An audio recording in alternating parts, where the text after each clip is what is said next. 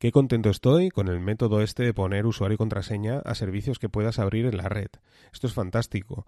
En el podcast anterior os expliqué cómo mediante el servicio de poder extraer mediante los feeds todo el contenido de, de los artículos, bueno, eh, este servicio en principio no tiene usuario y contraseña y bueno, pues lo, puedes exponer a la red. Si tienes un servidor muy potente, pues bueno, puedes eh, animarte y compartirlo con todo el mundo.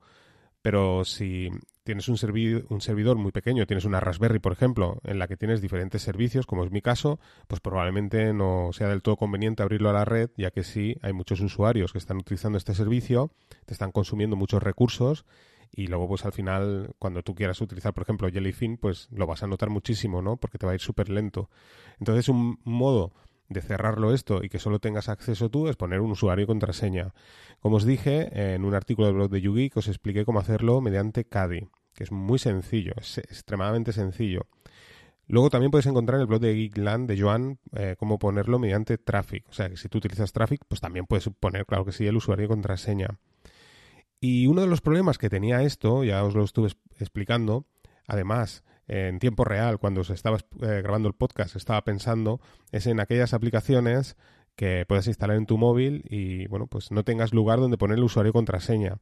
Claro, este servicio es fantástico, pero no vas a poder utilizarlo en esas aplicaciones. Sí que lo puedes utilizar, por ejemplo, con TinyTiny RSS o Fresh RSS. Ya te expliqué que hay un apartado donde puedes poner el usuario y contraseña.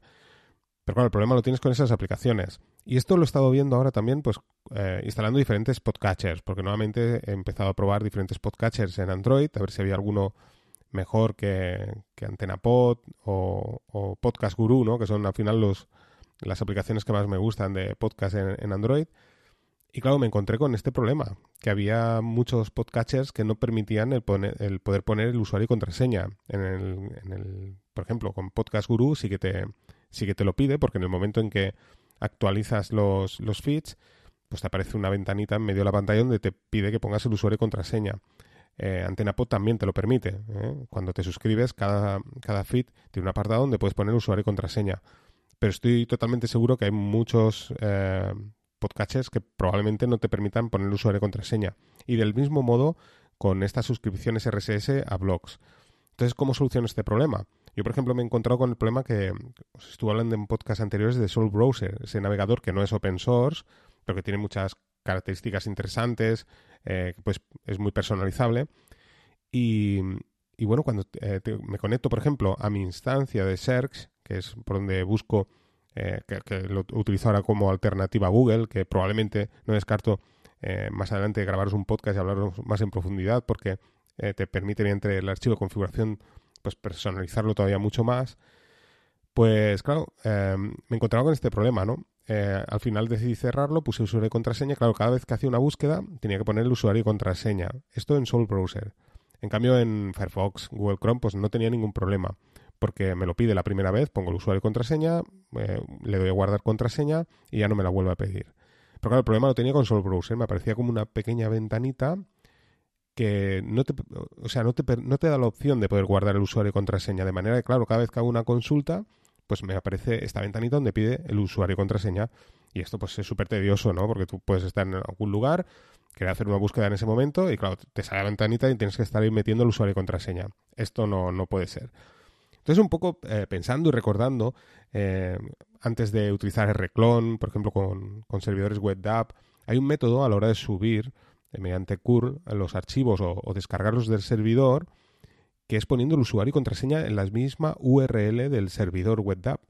Entonces empecé a pensar y también recordé que, en el caso de Fresh RSS también permite, si quieres compartir los, los feeds que genera el propio servicio Fresh RSS, sabéis que Fresh RSS, si creas un directorio, por ejemplo, donde están todos los podcasts de Linux, pues puedes generar un feed con el propio servicio que lo puedes compartir y luego pues suscribirte con aplicaciones de RSS que, no tenga nada que ver con, con Fresh RSS, por ejemplo, ¿no? o sea, generar un nuevo feed, tú puedes em, conectarte a ese feed y, bueno, pues ver eh, correlativamente todas las, las publicaciones de esos blogs que están suscritos en ese apartado, en ese, en esa, en ese directorio carpeta de Linux, ¿no? Donde están todos los, los blogs que tú hayas añadido y, bueno, pues... Em, como, como os comento, pues, eh, pues a la hora de conectarte, tendrías que poner usuario y contraseña. Entonces, para facilitar todo esto, te permite que en, la propia URL añadir el usuario y contraseña. Así que estuve buscando información y efectivamente sí.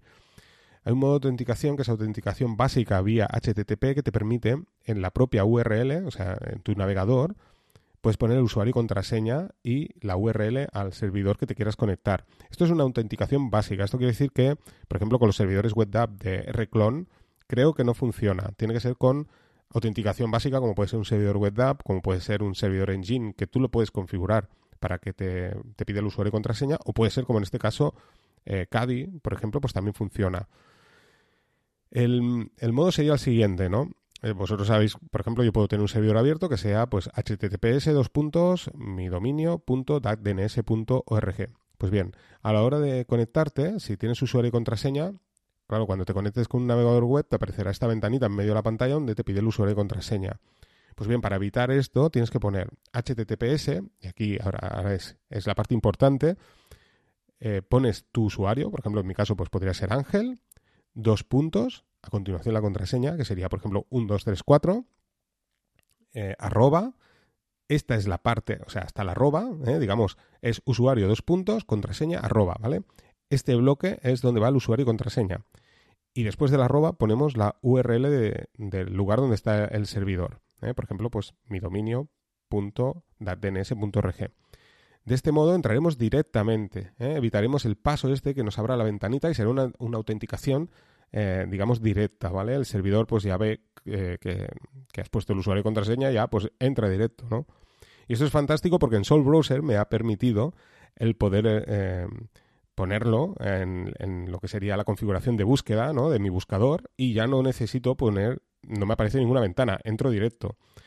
En el escritorio, pues siguiendo lo mismo, ¿no? Si quisieras, yo por ejemplo en el escritorio no me importa, ¿no? Al final lo he agregado en mi Firefox y bueno, pues eh, la primera vez, como tengo guardada la contraseña, simplemente le doy a aceptar y a partir de ahí ya recuerda que, es el usuario de contraseña y ya pues utiliza el servicio sin problemas, ¿no?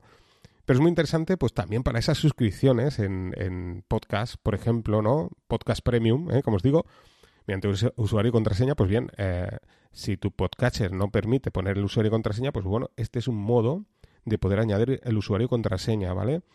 Y también, eh, pues en, el ejemplo este que os decía, ¿no? Diferentes clientes de suscripciones RSS donde no tengas ese apartado de usuario y contraseña.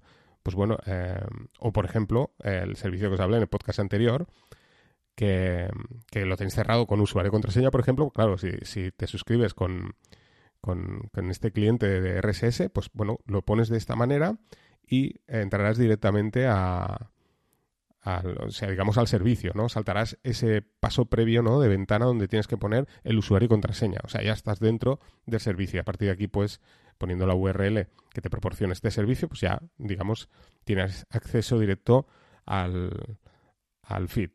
Así que fantástico, ¿no? Esto os lo dejaré en un artículo en el blog de YouGeek. De todas maneras, aquí en las notas del programa os voy a poner la estructura de, cómo tenéis que escribirlo en vuestro navegador para poder acceder o, aplicación en la que necesitéis poner usuario y contraseña.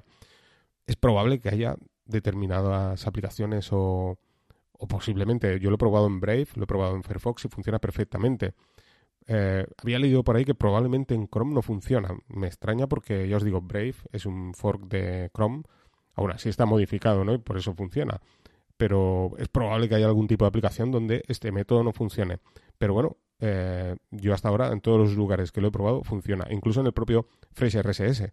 He evitado poner el usuario y contraseña en ese apartado que os decía, lo he puesto de esta manera y Fresh RSS, digamos, se lo ha comido, ¿no? O sea, ha entrado directo y sin ningún tipo de problema. Así que espero que os haya gustado eh, este consejo, sea fantástico, ¿no? Por una parte tenemos cómo eh, poner un usuario y contraseña y cerrar ese servicio a la red que lo tengo abierto con Cadi. Por otra parte me permite entrar directamente y utilizar diferentes aplicaciones, clientes, navegadores, entrar directamente a esos servicios sin tener que poner el usuario y contraseña, ¿no? Tengo, pues digamos, una, pequeña capa de seguridad, ¿no? Antes de, acceder al servicio. De hecho, como os dije, pues Trillium, por ejemplo, también le he puesto, ¿no? Al final usuario y contraseña al entrar y luego tengo el propio servicio detrás donde tengo que poner nuevamente la contra, otra contraseña, ¿no? No es la misma, pero bueno, digamos que, que te lo pide. Así que fantástico. Pues bueno, espero que os haya gustado este, este consejillo que está súper bien. Y venga, aquí voy a dejar el podcast. Venga, un saludo a todos y nos vamos escuchando.